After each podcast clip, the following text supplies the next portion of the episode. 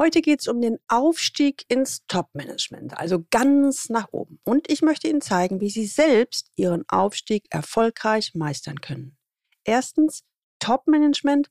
Was ist das eigentlich? Zweitens, die harten Fakten über Spitzenführungskräfte. Drittens, kann ich den Aufstieg überhaupt planen? Und viertens, welche Strategien kann ich nutzen, um an die Unternehmensspitze zu kommen? Aus dieser Folge werden Sie sieben Strategien für den Weg ins Topmanagement mitnehmen, die Ihnen den Aufstieg leichter machen. Willkommen zu meinem Podcast Leben an der Spitze für erfolgreiche Geschäftsführer und die, die es werden wollen. Ich bin Gudrun Happig und finde für Ihre individuellen Herausforderungen an der Führungsspitze Lösungen, die ganz allein für Sie gemacht sind und wirken.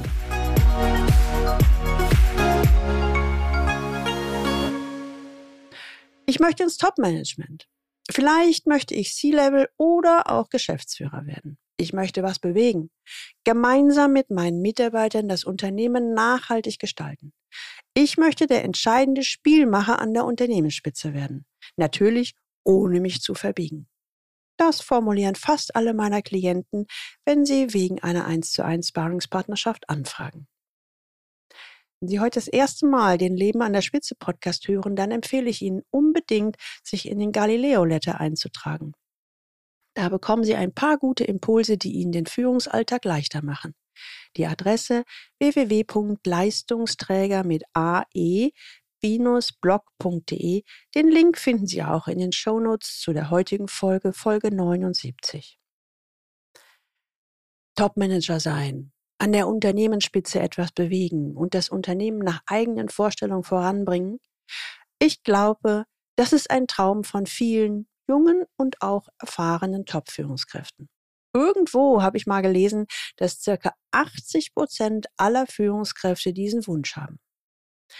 In der Konsequenz stellt sich die Frage, welche Strategie oder Strategien kann ich nutzen, um an die Unternehmensspitze zu kommen? Worauf sollte ich achten? Oder auch, kann ich den Aufstieg überhaupt planen? Bevor wir zu den Antworten kommen, möchte ich ein wenig Aufklärungsarbeit leisten. Was ist Top-Management überhaupt? Das sagt sich so leicht hin. Ich wollte es genau wissen und so habe ich viele Jahre lang recherchiert, ob es eine eindeutige Definition fürs Top-Management gibt. Ich habe sie nicht gefunden. Wo fängt das Top-Management eigentlich an? Generell kann man sagen, dass es sich beim Top-Management um die oberste Führungsebene handelt. Das können die Direktoren, Vorstände oder auch die Mitglieder der Geschäftsleitung sein. Bei manchen Unternehmen sind es die obersten ein bis zwei Ebenen. In einem Konzern habe ich erfahren, dass von den insgesamt acht Führungshierarchien die obersten vier schon zum Top-Management zählen. Die beste Zusammenfassung ist im Grunde, ein Top-Manager zählt zu den Top-Führungskräften an der Spitze des Unternehmens. Achtung! Die Formulierung Top-Manager sagt erstmal nichts über die Unternehmensgröße aus. Meiner Erfahrung nach wird diese Bezeichnung häufiger für große Unternehmen oder Konzerne benutzt. Aber auch der Geschäftsführer eines 300 Mitarbeiter großen Unternehmens steht an der Spitze des Unternehmens und ist daher im Top-Management. Für Sie als Tipp. Fragen Sie in Ihrem Unternehmen nach, wo dort das Top-Management startet. Achtung, es ist eine total legitime Frage. Sie werden auf der anderen Seite wahrscheinlich erstmal Überraschung ernten, aber von mir kriegen Sie die Absolution.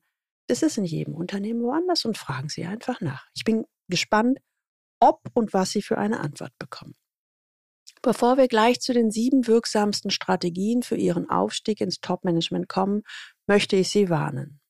Ja, Sie hören richtig. Ich möchte Ihnen nämlich mal die harten Fakten mitteilen. Was sind die harten Fakten über Top-Manager in Deutschland?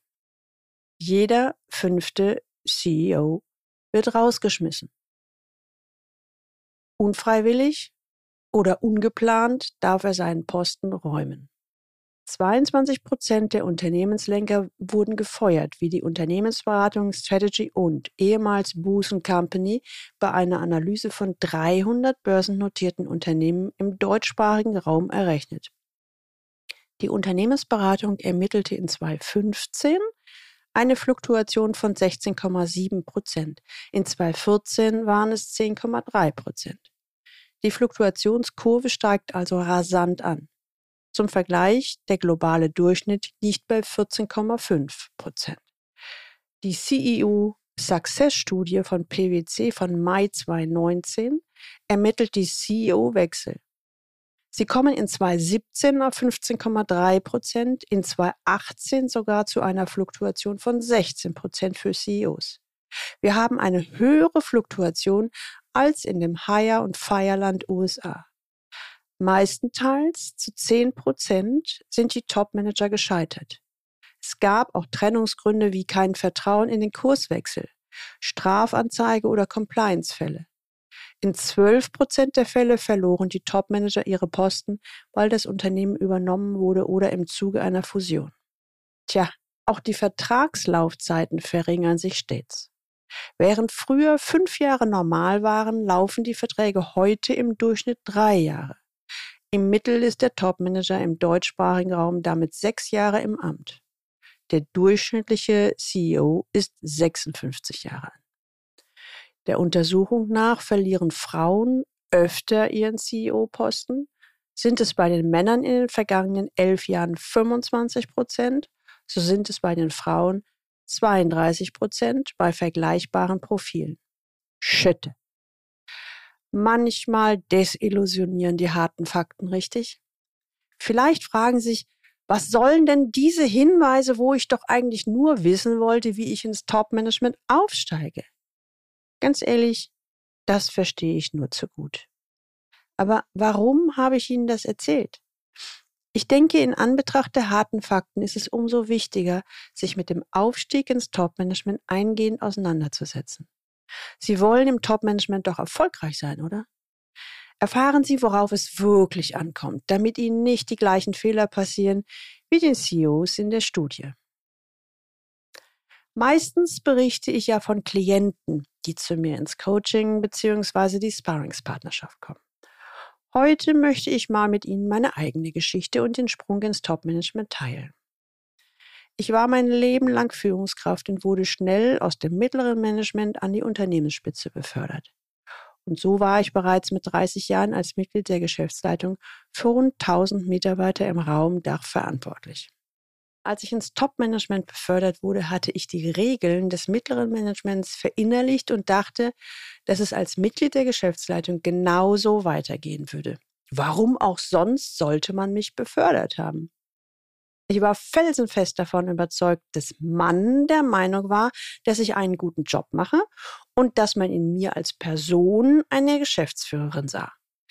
Ich maß meine Leistung an dem inhaltlichen Wirken und ich verknüpfte die Rolle bzw. Funktion mit meiner Person. Welch ein Irrglaube, wie sie noch herausstellen sollte. Ich hatte nämlich keine Ahnung davon, dass es an der Unternehmensspitze politische und unausgesprochene Spielregeln gab. So habe ich anfangs nichtsahnd eine Menge politischer Fettnäpfe betreten. So manches Mal habe ich Blut und Wasser geschwitzt, musste eine Idee finden, wie ich virtuelle Teams führe, Lösungen finden, um aktuelle Herausforderungen zu meistern und mich mit meinen anderen Geschäftsführern auseinandersetzen, die so ganz andere Vorstellungen von Erfolg und Führung hatten als ich. Ich kannte mein Unternehmen ja nun wirklich sehr gut und mir war überhaupt nicht bewusst, dass es einen so großen Unterschied zwischen dem mittleren und dem Top-Management gibt. Ich hatte auch keine Ahnung davon, dass es hier ungeschriebene Spielregeln gibt, die ich wirklich, wirklich nicht kannte, obwohl ich gut vernetzt war. Niemand hatte es mir erzählt. Oder andersherum, dies waren wohl eben die Hidden Agenten, die es in jedem, also ich betone, jedem Unternehmen gibt. Sie sind da. Keiner redet drüber. Und sie entfalten Wirkung. Kurz zurück zu mir. Irgendwie habe ich wohl doch so einiges richtig gemacht. Das Unternehmen erzielte deutliche Gewinne, Veränderungen gelangen und die Unternehmenskultur verbesserte sich. Im Laufe der Zeit lernte ich auch den wirkungsvollen Umgang mit den politischen Spielregeln. Jetzt wusste ich ja, worauf ich achten musste. Und siehe da, ich habe sie erkannt und konnte sie handeln. Zusammenfassend möchte ich Ihnen schon mal mitgeben, an der Unternehmensspitze befinden Sie sich in einer ganz neuen Welt. Hier gibt's ungeschriebene Regeln, politische Spiele und vieles mehr. Ich lernte mich gegen Dampfplauderer zu behaupten und Wege zu finden, wie ich erfolgreich sein konnte, ohne mich zu verbiegen. Ehrlich gesagt, ich lernte viel durch Versuch und Irrtum und es hätte auch echt schief gehen können. Gerne hätte ich damals einen professionellen Führungskräftecoach an meiner Seite gehabt. Er hätte mich sicherlich vor manch bitterer Erfahrung bewahrt. Oder so manche Situation wäre für mich leichter geworden. Doch, das gab es damals noch nicht. Als ich zur eigenen und fremden Zufriedenheit meine Ziele erreicht hatte, war für mich der nächste logische Karriereschritt, andere Leistungsträger quasi als Katalysatoren von diesem Erfahrungsschatz profitieren zu lassen. So gründete ich 1998 das Galileo Institut für Human Excellence. Mittlerweile durfte ich als Executive Coach über 1000 Topmanager und Leistungsträger auf ihrem Weg an die Unternehmensspitze begleiten. Dabei stehen wirtschaftlicher Erfolg und persönliche Erfüllung immer im Vordergrund. Das Ziel werden Sie zum entscheidenden Spielmacher an der Unternehmensspitze. Im Nachhinein möchte ich Ihnen zwei Dinge mitgeben. Erstens, es gibt keine Blaupause oder mechanistischen Weg beziehungsweise eine Schablone für den Aufstieg ins Topmanagement. Es geht eindeutig darum, den eigenen Weg als Topmanager zu finden. Zweitens, aber was ich auch erkannt habe, es gibt Grundsätze bzw. Prinzipien für den Weg ins Topmanagement. Ich habe in meiner Arbeit als Führungskraft und Führungskräftecoach festgestellt, dass es bestimmte modellhafte Verhaltensweisen und Einstellungen von Führungskräften gibt, die es ganz nach oben schaffen, ohne sich zu verbiegen oder auszubrennen. Ich habe diese in den sieben Strategien für den Weg ins Top-Management zusammengefasst und möchte sie heute mit Ihnen teilen. Wenn auch Sie sich zielbewusst für den Weg in die Führungsspitze entschieden haben, können diese Tipps Ihnen den Weg dorthin wesentlich erleichtern. Werden Sie zum entscheidenden Spielmacher an der Unternehmensspitze. Also, los geht's. Sieben Strategien für den Weg ins Top-Management. Erstens, ganz wichtig, machen Sie sich klar, welche Rahmenbedingungen für Sie unbedingt erfüllt sein müssen. Wenn Sie hier Abstriche machen, wird es schwierig mit einer erfüllten Karriere. Kompromisse an der falschen Stelle sind einfach nicht produktiv. Im Klartext. Was brauchen Sie, um leistungsfähig zu sein und führen zu können? Zweitens. Überlegen Sie sich, was für Sie persönlich der beste Platz im Unternehmen wäre, an dem Sie wirklich zeigen können, was in Ihnen steckt. Das bedeutet zwar nicht unbedingt, dass Sie damit auch sofort in der Hierarchie aufsteigen, aber Sie stellen dafür strategisch gesehen die Weichen. Im Klartext. Überlegen Sie genau, welche Aufgaben Ihnen so richtig Spaß machen, Ihre Leidenschaft fördern und wo Sie die Zeit vergessen. Ist es eine Führungsaufgabe oder eher ein Expertenengagement? Ist es im mittleren Management oder ganz an der Spitze im Top-Management? Drittens. Spielen Sie schon im Vorfeld durch, was alles auf Sie zukommen wird und entwickeln Sie ein realistisches Bild der neuen Position. Dazu gehört zum Beispiel auch, repräsentative Aufgaben für Ihr Unternehmen wahrzunehmen. Dieser Aspekt wird sehr häufig unterschätzt.